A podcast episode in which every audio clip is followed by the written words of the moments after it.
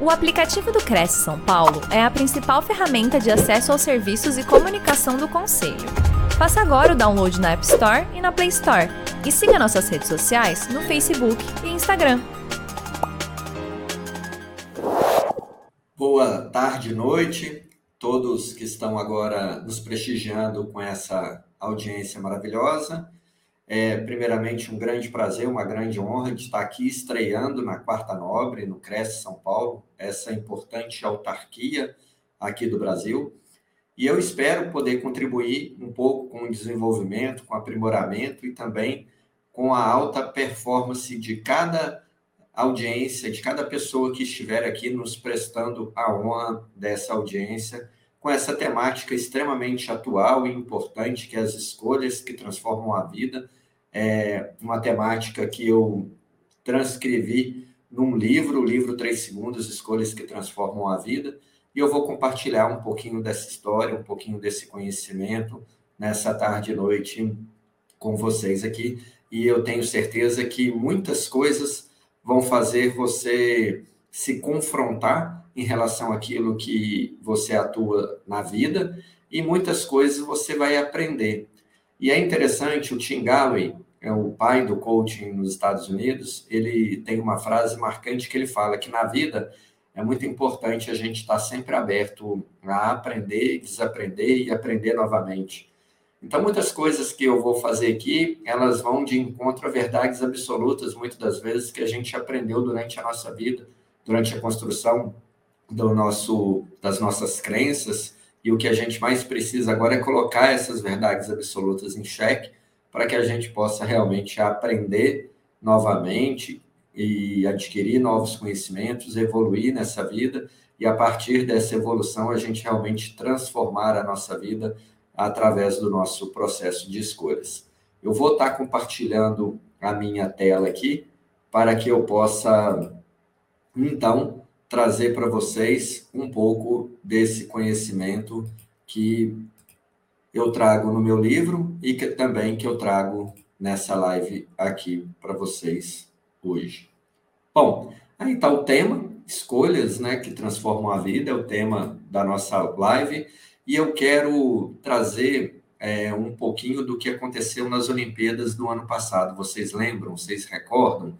A Simone Biles, a grande ginasta Simone Biles, a ginasta americana, ela, em, no transcurso da Olimpíada, ela decidiu não participar de algum, alguns torneios, ela decidiu não participar de algumas finais, as quais, inclusive, ela era extremamente favorita a vencer as provas, até, de certa forma, facilitou o caminho para a brasileira Rebeca poder conquistar as suas medalhas, mas a Simone Bailey, ela trouxe à discussão uma coisa muito importante. A nossa saúde mental, ela importa, importa de maneira fundamental no desenvolvimento da nossa vida. A saúde mental, ela é inegociável. Nós não podemos colocar em primeiro lugar outras questões além da nossa saúde mental. E o recado, o, o legado que a Simone Bailey deixou nas Olimpíadas do ano passado foi justamente esse legado que nós devemos priorizar a nossa saúde mental, precisamos fazer uma introspecção profunda diariamente para saber em que aspecto, em que e como anda a nossa saúde mental, para que realmente possamos dar prosseguimento à busca pela qualidade de vida, pela saúde, pelas condições de bem-estar. Todas essas situ situações elas perfazem aí, né? Elas começam pela saúde mental. Então, saúde mental ela importa. E eu começo é, falando de saúde mental, trazendo uma frase muito famosa do psicólogo Hein Genot, que ele fala que crianças são como cimento fresco. Tudo que cai nelas deixa uma marca. Por que, que eu falo isso? Porque enquanto crianças, enquanto adolescentes, nós é, estamos à mercê de influências influências de todos os lados, influência da nossa família, da família onde a pessoa está sendo cuidada, está sendo criada, influência na escola, influência em todo o ambiente ao qual a criança ela está submetida. E a partir do processo de observação, a partir do, do ouvir, a partir do ver, a partir do sentir, essa criança ela vai moldando o seu senso, a sua personalidade, o seu caráter, vai assimilando as suas crenças, inclusive até os 12 anos são formatadas inúmeras crenças, crenças essas que a pessoa vai desenvolver ao longo da vida. Mas muitas das vezes, essas crenças em que na vida adulta a gente acaba reagindo à vida é, como verdades absolutas, são crenças muitas das vezes que nos sabotam. São crenças muitas das vezes que nos impedem de fazer e agir aquilo que devemos fazer é, para poder atingir alguns objetivos, para poder atingir a alta performance, para poder atingir e alcançar os nossos sonhos mais remotos. Mas muitas das vezes, quando nós formatamos crenças, nós formatamos alguns valores, algumas verdades que nós tratamos como verdades absolutas, elas nos impedem de alcançar esses propósitos e esses sonhos da nossa vida. Então, o que eu vou trazer hoje para que a gente possa é, discutir nessa quarta nobre é justamente a maneira em que a gente tem que estar com a mente, com o coração aberto, para poder desconstruir algum desses padrões, para poder desconstruir algumas dessas crenças, para que a gente possa estar aberto analisar e reanalisar e fazer como Tim Galloway nos ensina. Muitas das vezes, desaprender aquilo que muitas das vezes para a gente já era uma verdade absoluta, para aprendermos coisas novas, para evoluirmos, para adquirirmos novas crenças, adquirirmos novos hábitos e aí sim estarmos preparados e prontos para alcançar aquilo que a gente quer alcançar na nossa vida. Bom, para que a gente possa atingir isso, é preciso primeiro a gente perpassar pelo processo de autoconhecimento. Preciso que a gente se conheça inteiramente, por dentro, por fora, nossos pensamentos, nossas crenças, quais são os nossos hábitos, as nossas reações automáticas. Muitas das vezes a gente não consegue identificar é, todo o nosso ser, todos os nossos hábitos, tudo aquilo que a gente é, proporciona é, em ação de maneira automática. A gente não consegue muitas das vezes perceber o que, que o nosso inconsciente traz para a gente diariamente porque na realidade muitas dessas questões automáticas, habituais, inconscientes, que a gente faz repetidas vezes, é como se fizesse parte do nosso ser e a gente não consegue identificar e muito menos pesar se se trata de um comportamento bom ou ruim. Por isso que é importante quando a gente se dispõe a fazer um processo de autoconhecimento e a gente busca a ajuda de um profissional especializado para poder nos ajudar a passar por um processo de autoconhecimento e a gente cada vez mais se conhecer de verdade.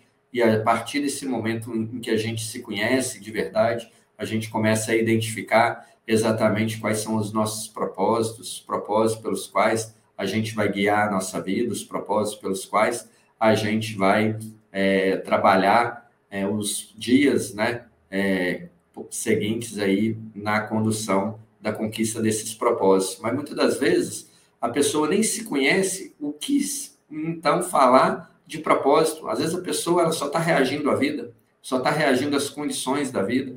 Ela trabalha porque sabe que precisa ali do, do financeiro, do valor ali daquele trabalho para poder ter a sua subsistência, para matar a sua fome, para ter onde dormir.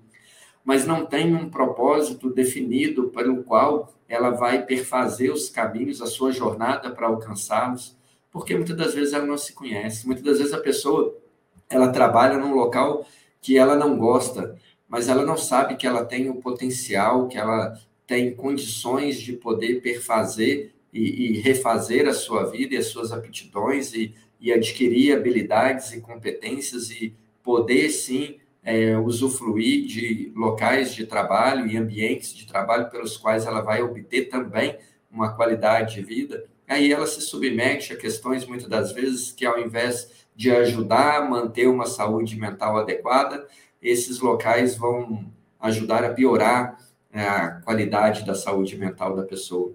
Então, o processo de autoconhecimento ele é fundamental. Você se ver, se encontrar você, a partir desse momento em que se conhece, conhece como as suas emoções agem, é, quais são os gatilhos que incendeiam as ações emocionais, aquelas emoções primárias que a gente não controla.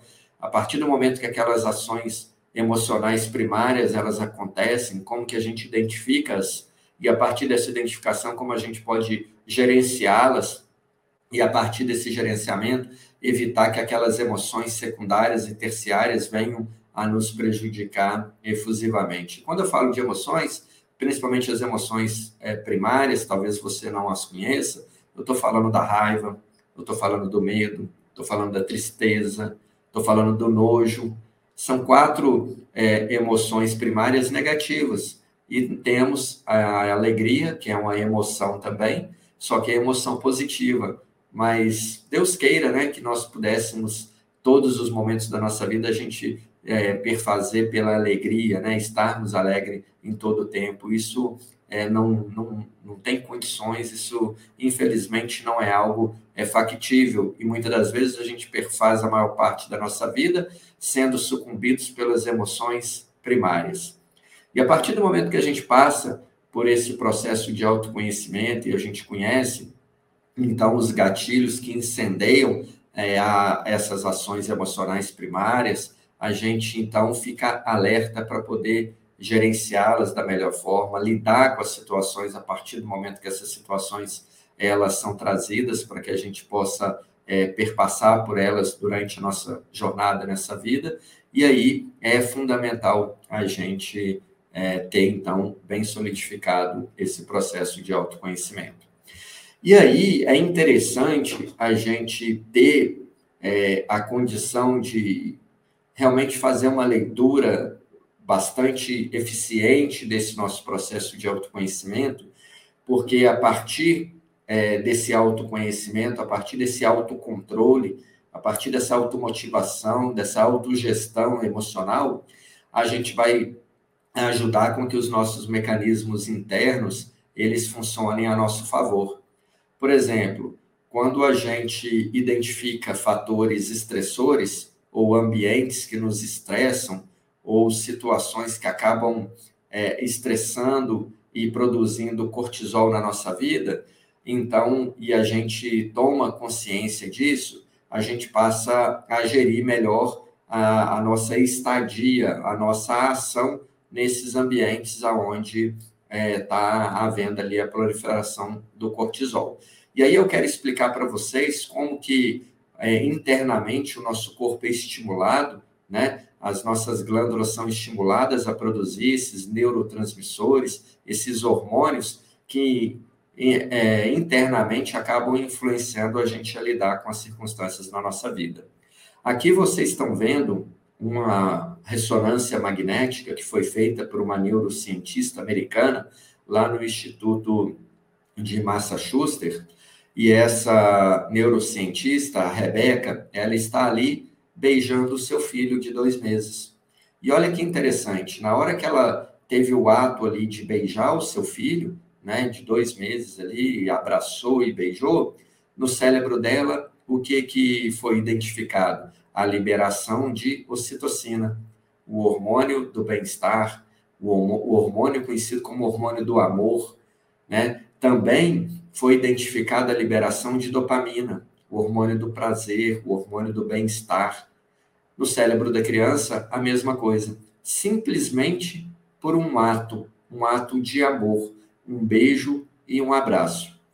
Veja bem, se uma atitude simples, quase que banal, de um beijo e um abraço é capaz de estimular a produção de hormônios que internamente nos dão satisfação, nos dão prazer, nos estimulam né, a poder ter as sensações ali de bem-estar, de, de segurança, de confiança, de pertencimento àquele, àquele ser, imagina as outras situações na nossa vida, por exemplo, num, num ambiente de trabalho conflituoso, num ambiente de trabalho onde se pratica o assédio, num ambiente de trabalho de conflito ou de muita pressão acontece a liberação de hormônios contrários aos aqueles que proliferam a nossa saúde, principalmente o cortisol, que é o hormônio do estresse. E aí a proliferação do cortisol juntamente com a adrenalina, além de derrubar a nossa imunidade, acaba por ativar a hipertensão, a diabetes, e é um fator de risco ao nosso sistema cardíaco, porque a adrenalina, né, é, acumulada ali com cortisol, acaba desregulando o nosso metabolismo cardíaco, acaba desregulando né, a ação do nosso corpo e fazendo com que é, a imunidade baixa da pessoa ela esteja de portas abertas e propensa né, para as doenças aí é, que estão aí né, à, à mercê de contaminar as pessoas.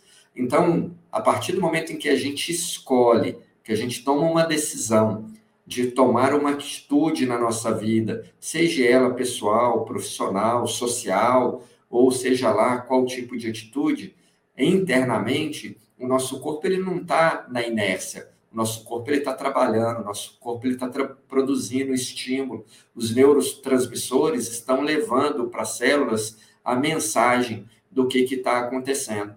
Por isso que é muito importante as pessoas que estão com nível de estresse elevado, as pessoas que estão, é, muitas das vezes, é, é, muito pressionadas, elas poderem procurar ajuda de um especialista, poderem praticar atividade física, poderem fazer uma alimentação mais saudável, porque tudo isso ajuda internamente o corpo a, a produzir estímulos do bem e não estímulos né, que venham a trazer intercorrências e males é, é, que vêm causar aí problemas na saúde do indivíduo.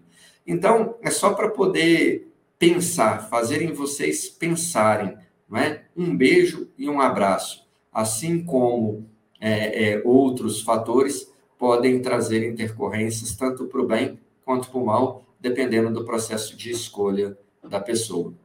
E aí, para a gente poder passar por um processo de autoconhecimento em que a gente é, comece a se conhecer de verdade, comece a conhecer como que nós perfazemos o nosso processo de sistema de decisão, como que a gente programou a nossa mente, quais são os padrões mentais dessa programação que a gente vem levando dia após dia, eu convido vocês a fazerem esse teste, é um teste gratuito, se encontra lá no, no site da Companhia das Letras, em cima aí tem o link para vocês poderem ter o acesso. Se você está assistindo essa palestra agora, ao vivo, então anota aí o link, depois que terminar a palestra, você vai lá e faz esse teste. Se você está vendo essa palestra né, gravada depois, dá um pause aí, pega o link, vai lá, faz o teste e volta depois, que eu tenho certeza que esse conhecimento vai ser fundamental para você e você vai descobrir coisas que você não sabia sobre você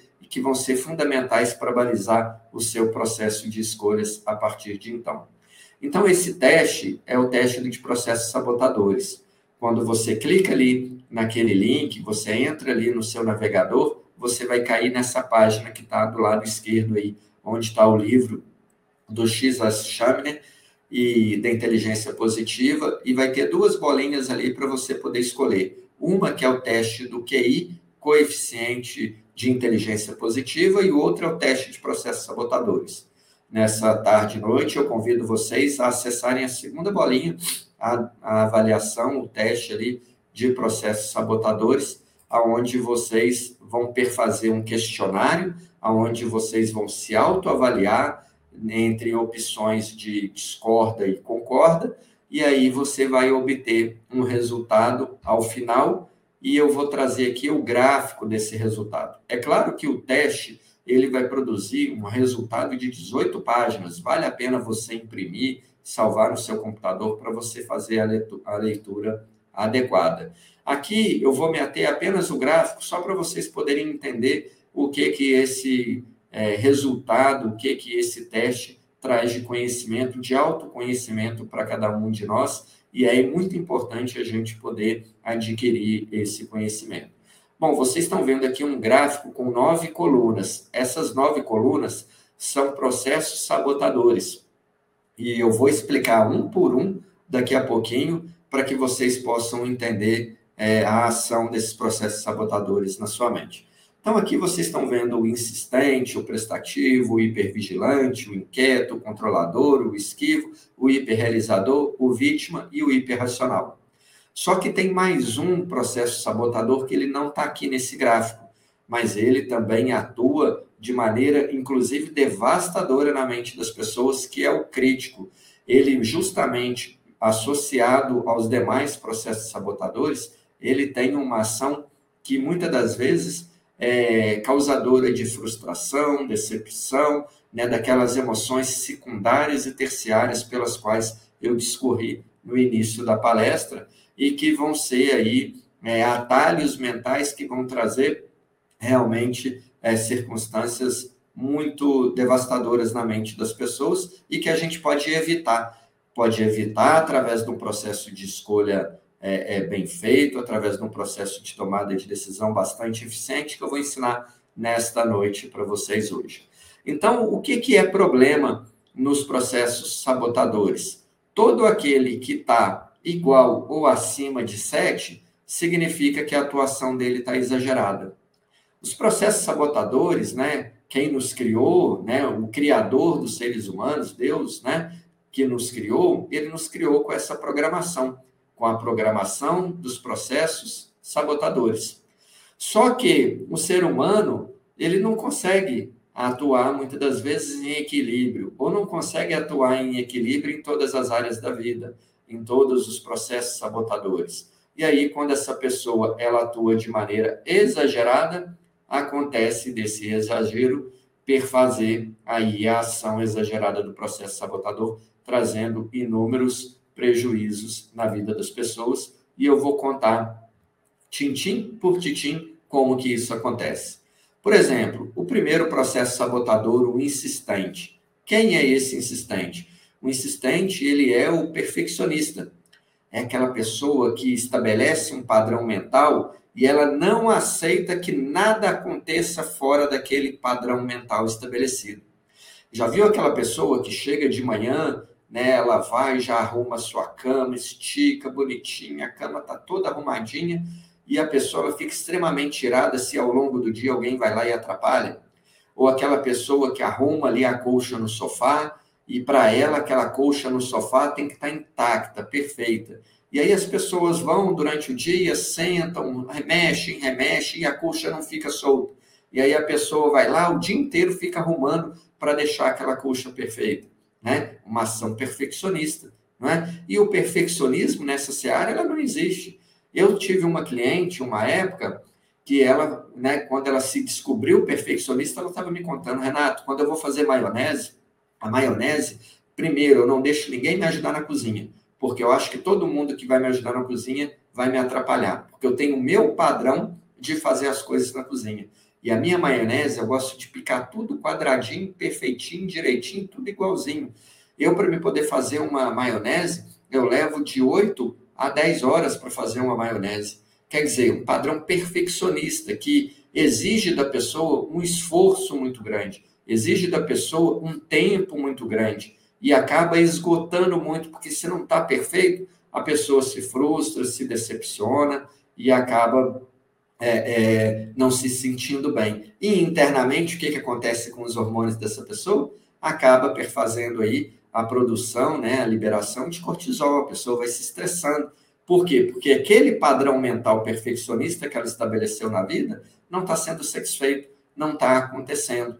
Muitas das vezes, a vida ela, ela é probabilística, nós sabemos disso, né? A gente faz os nossos planos, mas a gente não sabe se esses planos eles realmente vão acontecer ou não vão acontecer, né? E aí, muitas das vezes, o perfeccionista ele perfaz ali o plano dele de como as coisas devem acontecer, mas aí, quando não acontecem, opa, ele se frustra, ele é, reclama, ele murmura, ele vive se questionando por que com ele, ele imagina que existe um complô contra ele, por quê? Porque na ideia dele, no imaginário dele, aquele plano que ele é, formulou tinha que acontecer, não poderia ser o oposto. Então, muitas das vezes, essa ação perfeccionista, ela consome muito das pessoas. Outro processo sabotador muito comum, né? Provavelmente você que está nos assistindo aí, você deve conhecer muitas pessoas assim é aquela pessoa que é prestativa em demasia, Tudo que você pede, a pessoa faz. Tudo, a pessoa está o tempo inteiro à sua disposição, né? A pessoa não consegue ali falar não. A pessoa ela vai construindo ali o castelo de todo mundo. Mas qual que é o problema? Naquela construção do castelo de todo mundo, a pessoa ela esquece as suas necessidades, ela não prioriza as suas necessidades, as suas questões vão ficando para trás.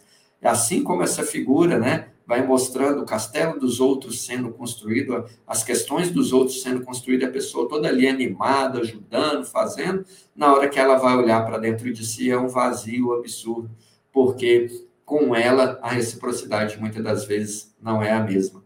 Nesse tipo de situação, a pessoa ela cria um padrão que as pessoas só vão gostar dela, que as pessoas só gostam dela, só vão dar valor para ela quando ela está fazendo algo para as pessoas. Ela acha que o valor está na ação, no fazer, no ser prestativo, né, no prestar favor, no estar tá fazendo alguma coisa. Quantas pessoas né, não são prestativas ao ponto de, de emprestar cartão de crédito, emprestar dinheiro, ou de estar tá emprestando né, coisas materiais, e muitas das vezes, quando recebe de volta, às vezes não recebe do mesmo jeito que, que emprestou. Né? E aí a pessoa ela vai olhar é, para a sua vida, muitas das vezes a sua vida não está como daquelas pelas quais ela ajudou a construir. Então, é um fator muito complicado em que as pessoas têm que buscar um ponto de equilíbrio. O hiperrealizador.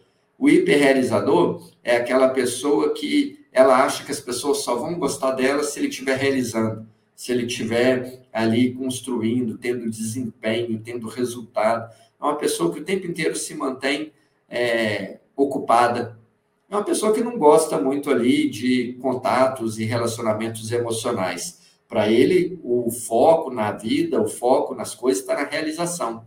Você já viu aquela pessoa que está tendo ali a festa em, é, na casa, mas a pessoa está o tempo inteiro trabalhando, está o tempo inteiro, está lá na cozinha, está servindo as pessoas, está atendendo a porta, está fazendo isso, está fazendo aquilo, o tempo inteiro ocupado. Mas em momento nenhum a pessoa para para poder conversar, descansar, relaxar, aproveitar a festa. É um padrão muito comum, principalmente quando a gente encontra aí nas pessoas, nos gestores né, de, de casa, né? São pessoas que realmente se constroem né, um padrão mental estabelecido na realização. As coisas têm que estar perfeitas dentro né, é, daquele padrão de realização que ela estabeleceu para a vida dela. E é uma coisa que é, consome muita energia, as pessoas não descansam e realmente é um complicador esse padrão mental.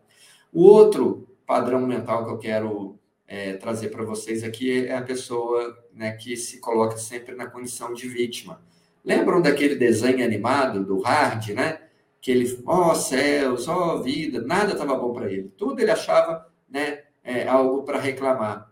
A mente dele estava focada, a mente dele estava programada só no negativo, não conseguia enxergar coisas boas, ainda que acontecessem coisas boas. Sempre é, ele manipulava a situação para enxergar pelo lado negativo e ele se colocar na condição de vítima. Geralmente, esse tipo né, de, de pessoas, esse tipo de, pedrão, de, de padrão mental, são pessoas muito emotivas, são pessoas muito temperamentais, querem o tempo inteiro, através daquela manipulação né, é, do processo de vítima, tá chamando a atenção, conquistar a atenção das pessoas. Né? As pessoas elas têm é, é, nessa situação sentimentos íntimos é, muito intensos e muitas das vezes ela busca a atenção para satisfazer justamente nessa carência, né? Esse, é, é, e muitas das vezes é uma pessoa que idealiza ser herói.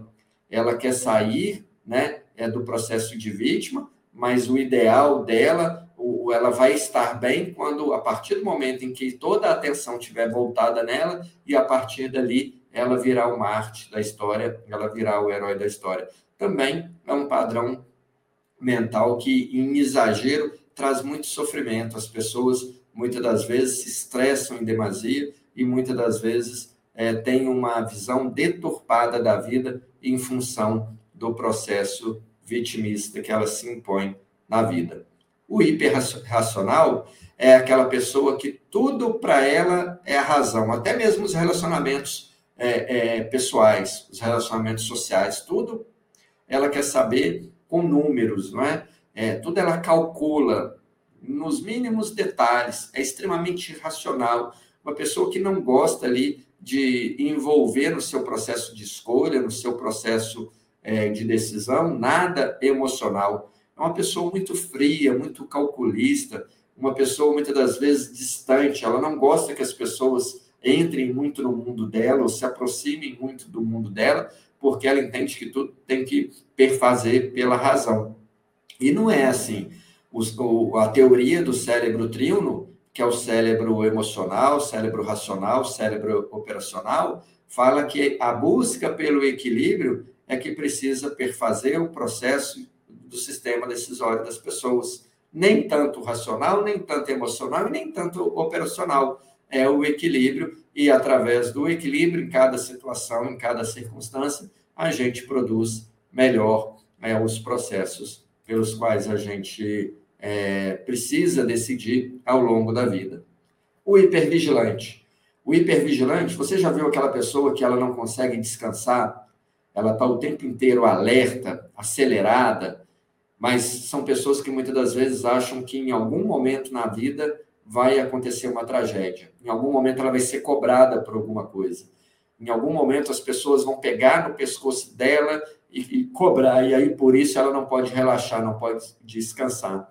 É uma pessoa que muitas das vezes fica é, vigilante por muito tempo. São pessoas que têm dificuldade no sono, até dormem, mas dormem aquele sono raso, aquele sono que qualquer barulhinho está acordando, está despertando, qualquer fala né, das pessoas próximas, ela está se despertando, porque ela tem que estar tá atenta, tem que estar tá ligada, porque o medo sucumbe, o medo não permite ela realmente descansar, relaxar, recarregar perfeitamente as suas energias. É uma pessoa que fica o tempo inteiro vigilante, alerta.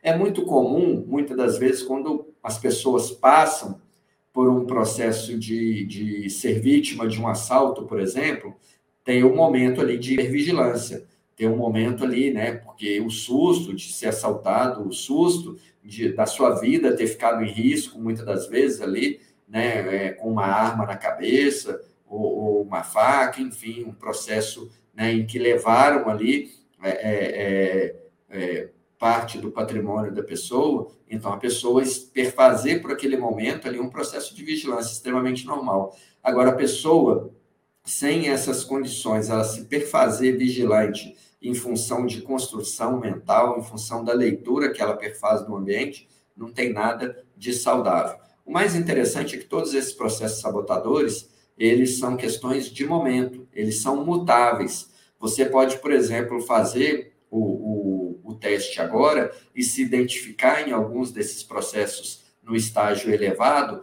e a partir desse autoconhecimento, né, que você passa a ter desses processos, você passa a atuar para poder saná-los, trazê-los ao ponto de equilíbrio, para que realmente as questões na sua mente, na sua vida, possam ficar mais leves, e aí você possa realmente é, é, continuar vivendo a vida com mais qualidade, com mais equilíbrio e de uma forma mais saudável. O inquieto. Você conhece aquela pessoa que ela vive dando tiro para tudo enquanto é lado? Uma pessoa que nunca está satisfeita com aquilo que está fazendo na hora, vive pulando de emprego, de emprego em emprego, nunca nunca está satisfeito com o emprego atual que está fazendo. Ou aquela pessoa que vive pulando de curso, começa a fazer um curso, ah, não é isso que eu queria, não. Aí vai para outro curso, ah, não é bem isso que eu queria, não. Uma pessoa que sempre foca no futuro, ah, no futuro eu vou me encontrar, no futuro próximo curso vai ser melhor, o próximo trabalho vai ser melhor. Uma pessoa que nunca está bem com aquilo que está fazendo na hora. É um inquieto, é a pessoa que não consegue se satisfazer, não consegue proporcionar ali na sua vida um processo de estabilidade, processo de, é, é, de segurança. Também é um sabotador muito complicado e que a gente muitas das vezes encontra é, é, com muita facilidade aí na sociedade. O controlador. O controlador é aquela pessoa que acha que ela tem que dar conta de tudo, ela tem que controlar tudo. Já viu aquelas pessoas que gostam de controlar os processos no trabalho, gostam de controlar os relacionamentos, gostam de controlar os relacionamentos dos filhos, gostam de controlar né, a, a vida das outras pessoas, é o processo controlador. É a pessoa que gosta de assumir todas as responsabilidades para si. Não se sente segura, não se sente satisfeita com as outras pessoas no comando da situação. E qual que é o problema desse controlador? Ele manipula a situação até assumir o controle, manipula as circunstâncias, né? Por quê? Porque para ele o correto, para ele o certo é ele estar no controle de todas as coisas. E não é bem assim. Na vida, nós não controlamos muitas coisas. Na vida, mal, mal nós controlamos nós mesmos e olhe lá, tem circunstâncias que a gente passa na vida que fogem ao nosso controle. Quanto mais a gente querer controlar o mundo externo. Então, o controlador é algo que é muito sacrificante para aquelas pessoas que assumem esse padrão mental e se estabelecem de maneira exagerada dentro dessa seara, é, desse processo sabotador. O processo sabotador esquivo é aquela pessoa que não gosta de conflito. Aí, como ela não gosta de conflito, ela acaba aceitando tudo. Ela não gosta nem de se impor, porque ela acha que se ela se impor, as outras pessoas não vão gostar mais dela, não vão mais amá-la. Aí é aquela pessoa que aceita fazer tudo, mesmo contrária à sua vontade. Às vezes ela nem queria fazer alguma coisa, mas para ela não deixar é, as outras pessoas é, na mão, ou, ou as outras pessoas não a julgarem, ou ela não achar, né, é, ela pensa que as outras pessoas vão julgá-la como uma pessoa má, ela acaba aceitando, fazendo, ainda que, que não queria fazer. É uma pessoa que tem uma extrema dificuldade de falar não para as pessoas. Tudo é sim, sim, sim, e é um trabalho muito complicado esse do esquivo, porque é uma pessoa que acaba é, trazendo para dentro de si né, para o seu estado físico mesmo, muita angústia, muita amargura, muito ressentimento, né? Aquela pessoa que queria falar, mas não fala, sempre tem um medo maior, né, em relação a, a se posicionar em função é, é, justamente é, da atuação desse comportamento. E por fim, falando dos 10 comportamentos sabotadores, a gente tem o crítico, né? E o crítico que eu estou falando é aquele crítico interno, é aquela pessoa que internamente além de toda a ação relacionada aos processos sabotadores, ele vive o tempo inteiro ali se criticando e se criticando e se julgando e se analisando. É aquela pessoa que acabou de tomar uma decisão em alguma coisa, mas está ali pensativa, está ali refletindo se tomou a decisão correta, se realmente era isso ou não era, ou se tivesse feito de outra forma, o resultado poderia ter sido diferente. E o problema é que muitas das vezes o processo sabotador crítico ele se associa a outro processo sabotador e aí eles agem em dupla, em trio, enfim, agem continuamente trazendo realmente uma situação extremamente desfavorável para a vida das pessoas. Então, o sabotador crítico, muitas das vezes ele não age sozinho. A pessoa está lá, prestativa, controladora, hipervigilante, mas sendo crítica também, o que acaba é, complicando a situação.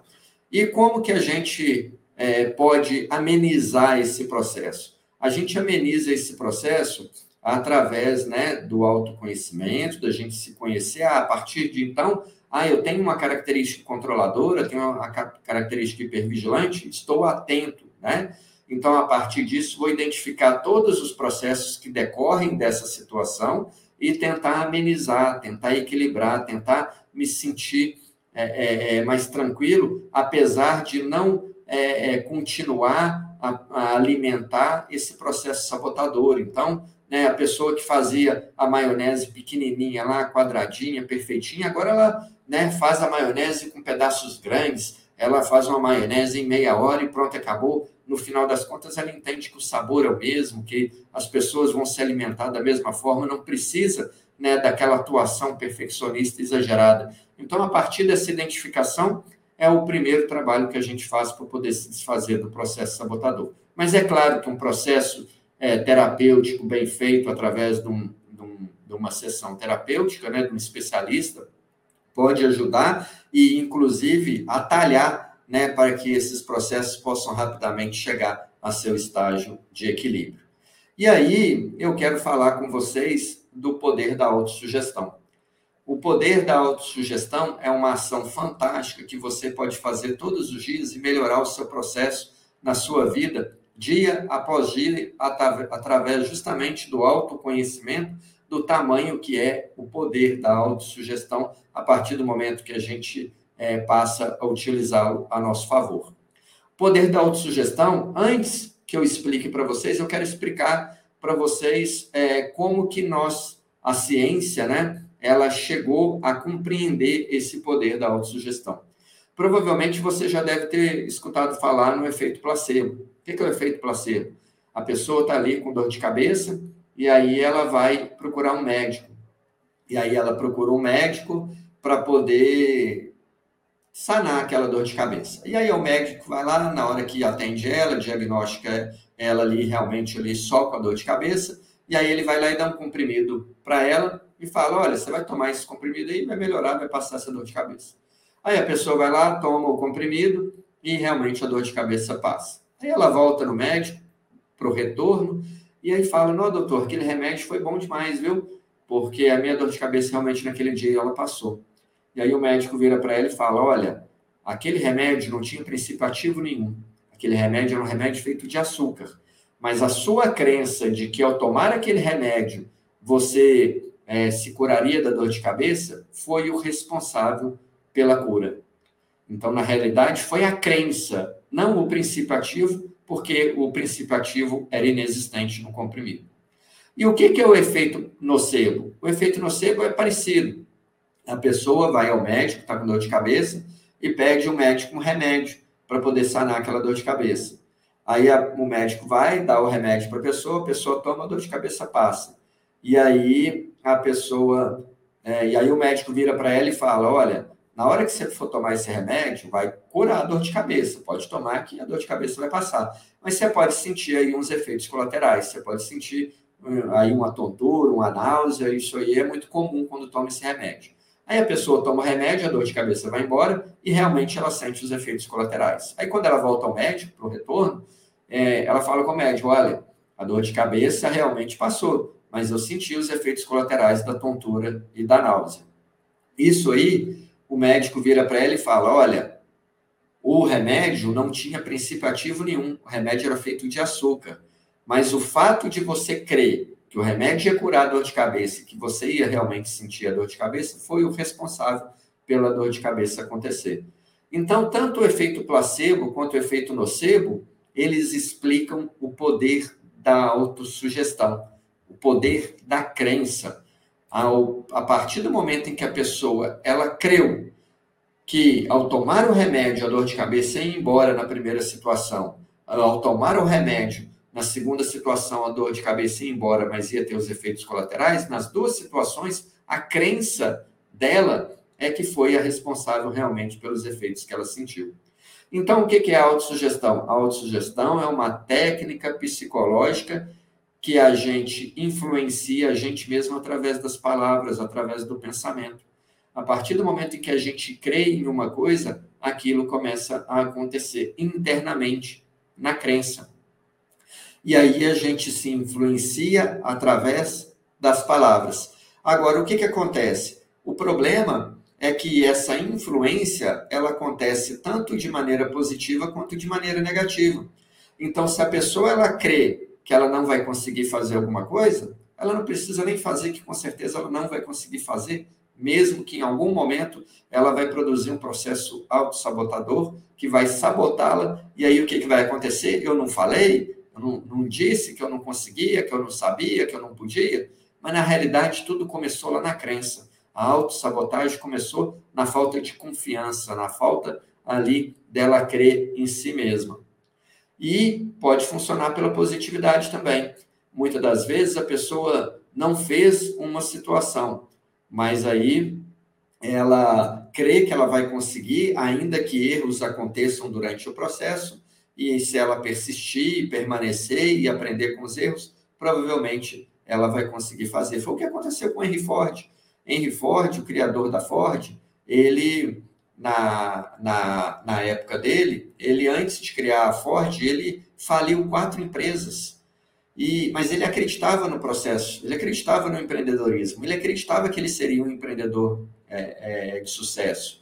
E ele não desistiu. Aqueles fracassos que ele teve antes, ao invés de desanimá-lo, ele pegava os erros que ele tinha cometido, é, melhorava o processo, aprimorava o processo e seguia adiante em busca do que? Do sonho de ser empreendedor. Até que chegou na quinta tentativa, ele criou a Ford, que é a empresa de veículos que a gente conhece até hoje. Então, a autossugestão, ela é poderosíssima. E a autossugestão, ela tem três leis. Leis estas que, se a gente poder utilizá-las, a gente vai conseguir melhorar em muito os processos na nossa vida, na nossa carreira, no nosso trabalho, na nossa vida pessoal, onde quer que a gente esteja. E a primeira lei é a lei da atenção concentrada. O que, que a lei da atenção concentrada ela fala? Ela fala que quando a gente acredita que quando a nossa mente ela está unida com o nosso corpo, com o nosso esforço físico, as coisas elas vão acontecer. O jogador de futebol Dante, eu adoro o exemplo dele, porque o Dante ele era um jogador lá na Bahia, é, na época da, é, de infância e adolescência, que ele era muito ruim. Ninguém gostava de jogar com Dante porque ele era muito ruim de bola, era o último a ser escolhido é, no, no bairro dele. Mas ele queria ser jogador de futebol profissional, ele queria viver da bola. Ele queria ser um jogador profissional e não um jogador profissional qualquer. Ele queria é, é, ser um jogador profissional, famoso, ganhar altos salários, e ele acreditava naquilo. Pode ser que naquela época Dante escutava mil e umas histórias das pessoas que queriam tirar isso da cabeça dele, mas ele não desistiu, ele focou. A crença e o corpo dele trabalharam em conjunto. Ele treinava, treinava, treinava, treinava todos os dias. Treinava sozinho, treinava com os amigos, até que ele se tornou bom. Se tornando bom, foi jogar é, é, num time lá na Bahia, e daquele time que ele foi jogar, ele foi visto por olheiros internacionais que o levaram a jogar em grandes times na Europa. O que, que o, o, o Dante ele conseguiu? Ele conseguiu o que 99,9% dos homens sonham, mas não conseguem, se tornar jogador profissional e um jogador profissional de sucesso. Jogar uma Copa do Mundo, jogou a Copa do Mundo no Brasil em 2014. Mas o que, que o Dante ele fez? Utilizou a lei da atenção concentrada. Ele acreditava nele mesmo. Ainda que os outros não acreditassem, ele acreditava nele. Qual que é a segunda lei? É a lei do esforço contrário. Inclusive, a lei do esforço contrário, ela se remete à primeira lei é, em uma circunstância, porque a lei do esforço contrário, ela fala o seguinte, se você não acredita, se a sua mente, se você não crê, se você não acredita que algo possa acontecer, não adianta nada se esforçar para que aquilo aconteça, porque em algum momento alguma coisa vai dar errado. Então, ou seja, a lei do esforço contrário, ela quer nos remeter à primeira lei, para que a gente possa, então, colocar mente e corpo trabalhando em uma unidade só, em busca daquele sonho, daquele propósito que a gente quer alcançar na nossa vida. E por fim, a terceira lei, que é a lei do sentimento dominante. O que, que a lei do sentimento dominante ela fala? Ela fala que se a gente só fica perfazendo as coisas que a gente quer conquistar na vida no âmbito da imaginação, e a gente nunca tira da imaginação para colocar na prática e através das tentativas a gente conquistar aquilo que a gente quer, nunca nada vai acontecer. Então, a lei do sentimento dominante, ela fala que nós precisamos não só ficar mirando os processos da nossa vida é, e as ideias na mente, em algum momento a gente tem que tirar isso da nossa mente, colocar em prática, fazer, acreditar que é possível e unir mente e corpo numa unidade que com certeza as coisas elas vão acontecer. Porque muitas das vezes as pessoas sonham e não conquistam as coisas, porque as pessoas elas criam na sua imaginação crenças limitantes e essas crenças limitantes impedem elas de alcançar o que elas é, gostariam de alcançar na vida. Então, muitas das vezes as pessoas elas pensam, né? Ah, isto não é para mim. Ah, eu já estou velho para tal coisa para tal coisa. Já viu aquelas pessoas passam dos 40 anos, acham que não tem que estudar mais, acha que não tem que aprimorar mais, acha que não tem que evoluir mais. Muito pelo contrário. Enquanto há vida, né, há esperança. Enquanto há vida, as pessoas podem evoluir, podem crescer, né? Aquelas pessoas que antes de começar a fazer uma coisa nem tentou, já está falando que não vai conseguir, ou que a pessoa ela já acha que ela não tem sorte, então nunca as coisas vão acontecer ou aquelas pessoas que usam a desculpa de não saber fazer para não fazer, né? não sabe fazer, aprende, se esforça. Pode ser que você não nasceu com um dom numa determinada coisa, mas isso não quer dizer que a falta do dom não vai fazer você aprender. Às vezes você vai levar um tempo maior do que aquelas pessoas que têm dom levam para poder fazer uma coisa, mas isso não quer dizer né, que você não vai fazer. Então são tão, todas crenças né, que as pessoas vão é, é, administrando na vida, vão assimilando na vida, vão produzindo ao longo da vida, através daquela influência que nós falamos lá no início, né? Da influência do meio ambiente, da influência é, é, da escola, da influência da família, da influência né, dos amigos, aí as pessoas vão é, assimilando essas crenças, vão sendo influenciados, né, vão formatando ali processos mentais, criando crenças limitantes, né? Ah, é muito comum até os 12 anos formatar muitas crenças limitantes, chega na vida adulta, tem que desfazer dessas crenças limitantes. Por que, que os consultórios hoje, né, de psicanálise, de psicologia, de terapia, estão lotados? Justamente porque chega na vida adulta, as pessoas estão vivendo ciclos que elas não conseguem interromper, ciclos de crenças limitantes, ciclos de situações que elas não conseguem enxergar e quebrar para poder seguir adiante, para poder dar um passo além daquilo que elas querem conquistar na vida. Mas elas perfazem a vida presas nessas crenças que vieram formatado e que tratam como verdade absoluta, que tratam como uma coisa quase que enrustida né, na mente delas, na vida delas, e que realmente não tem é, é, valor nenhum. E o que, que essas pessoas, então, elas têm que começar a produzir? Começar a produzir pensamentos positivos. E não é uma positividade tóxica, não é uma positividade oba-oba. Não é como nós falamos aqui, em relação aos processos sabotadores, assim como a autossugestão, né? Tudo passa a partir do processo de autoconhecimento e do, um, da, da maneira como a pessoa se vê, se enxerga e acredita. Então, tudo começa a partir do acreditado, da pessoa entender, de se colocar à disposição para que ela possa, então, desenvolver aqueles processos. E aí sim, ela falar e repetir para si todos os dias que ela pode, que é possível, que ela consegue, que ela é capaz, que ela é aprende, certamente é, vai fazer a diferença na vida né, das pessoas. E um pouco né, dessa história é, que eu pude contar hoje para vocês, vocês encontram é, comigo aí no me seguindo aí nas redes sociais, está aí na tela né, o meu Instagram, está aí o meu site, também o meu Linktree. Lá no meu Linktree né, encontra o link ali do, dos meus livros, né? Esse livro, Três Segundos, Escolhas que Transformam a Vida, né? Um livro que já foi mais de 15 mil exemplares vendidos, Brasil afora. É um sucesso justamente porque as pessoas, elas ainda não entenderam qual que é a importância do processo de escolhas na vida, o processo de tomada de decisão é fundamental. As pessoas vão reagindo à vida de qualquer maneira, e nós não temos que reagir à vida de qualquer maneira, nós temos que reagir à vida conscientes, reagir à vida de acordo com aquilo que a gente quer conquistar na vida. E eu vou deixar aqui na tela é, para vocês o, o meu, o meu é, QR Code para que vocês né, possam aí é, fazer a captura do QR Code e esse QR Code ele vai realmente destinar a, ao meu Linktree, aonde você encontra todas as minhas redes sociais, onde você encontra todos os links ali dos vários livros que eu já escrevi né, ao longo da minha carreira, da minha vida. Te convido a me seguir também. Eu tenho certeza que a partir de você colocar esse conhecimento em prática, vai fazer uma diferença e tanto na sua vida. E eu espero ter contribuído um pouquinho nessa tarde e noite hoje com vocês né, nesse processo. Muito obrigado. Bacana, maravilha.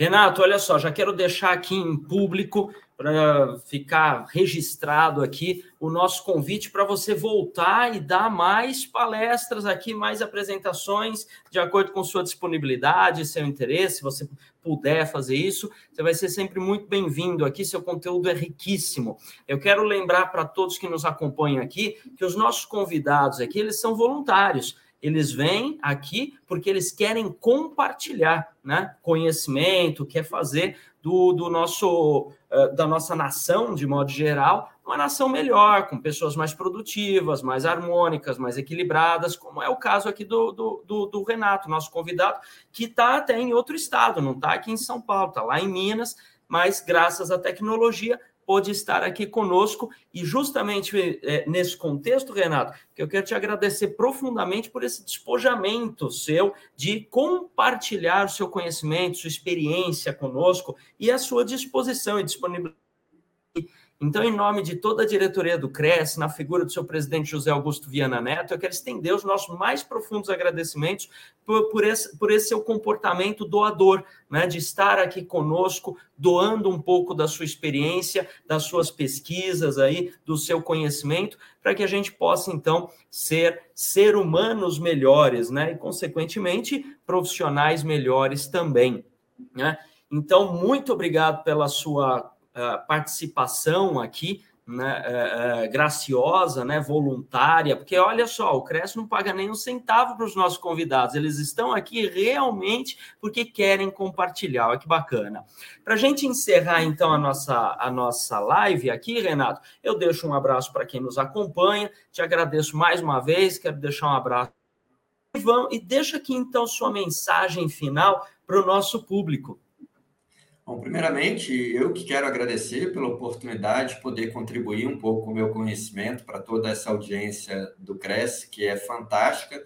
Agradeço a diretoria, o presidente, a todo o pessoal do suporte que são extremamente dedicados e nos deram um suporte fantástico para que esse momento acontecesse. Um abraço a todos. É, quero deixar à disposição, voltarei todas as vezes que forem possíveis e necessárias, né? É, eu, eu falo o seguinte: o conhecimento não é para transformar em obesidade mental, ele é para ser compartilhado, né? Então, é, é, eu faço de maneira graciosa, com muito carinho, com muito amor, é, essas palestras, porque realmente eu sei que eu estou fazendo a diferença para um mundo melhor. E é interessante, Anderson, quando você fala né, é, é, na questão da gente poder encerrar, e a vontade de compartilhar mais e mais e mais, mas fica aí né, para uma próxima oportunidade. Mas eu quero dizer para a nossa audiência, e já fica aí o meu abraço por terem né, agora nessa tarde, noite aqui nos acompanhado. Sei que, que pessoas em todo o país acompanham a TV Crescer e alguns ainda estão na tarde, né, nos fusos horários aí do Brasil.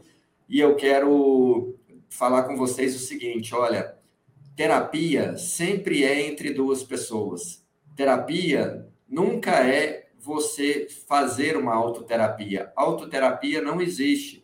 Muitas das vezes as pessoas têm uma falsa crença. Eu sou meu psicólogo, eu sou meu psicanalista, eu sou meu terapeuta. Isso não existe. Uma terapia é sempre entre um profissional e uma pessoa que tem um problema pontual, ou às vezes quer se descobrir, quer se autoconhecer. Então, se hoje essa live despertou em você alguns questionamentos, algumas dúvidas, algumas questões que você nunca ouviu falar e às vezes você está em dúvida se você tem ou não tem, procure um profissional da sua confiança, aí na sua cidade, de maneira presencial ou virtual, aqueles que você considera né, ser da sua confiança aí, procure, porque eu tenho certeza que vai fazer toda a diferença na sua vida. Eu passei por um processo terapêutico com um profissional lá atrás que fez toda a diferença na minha vida. Eu era advogado, advogava, e eu, inclusive, fiz uma transição de carreira em função justamente de me descobrir, de passar por um processo de autoconhecimento, aonde eu entendi que eu não queria viver por toda a minha vida praticando a advocacia. Eu queria viver mais próximo das pessoas e ajudando as pessoas e me redescobrir terapeuta e neuropsicanalista, e é isso que faço todos os dias com muito carinho e com muito amor. E eu não saberia isso se eu não tivesse passado por um processo terapêutico, se uma pessoa não tivesse me ajudado a me passar por um processo de autoconhecimento que fez toda a diferença na minha vida e eu conto um pouquinho dessa história nesse livro. Então, Anderson, é essa a mensagem que eu quero deixar para as pessoas. Um grande abraço e uma boa noite a todos.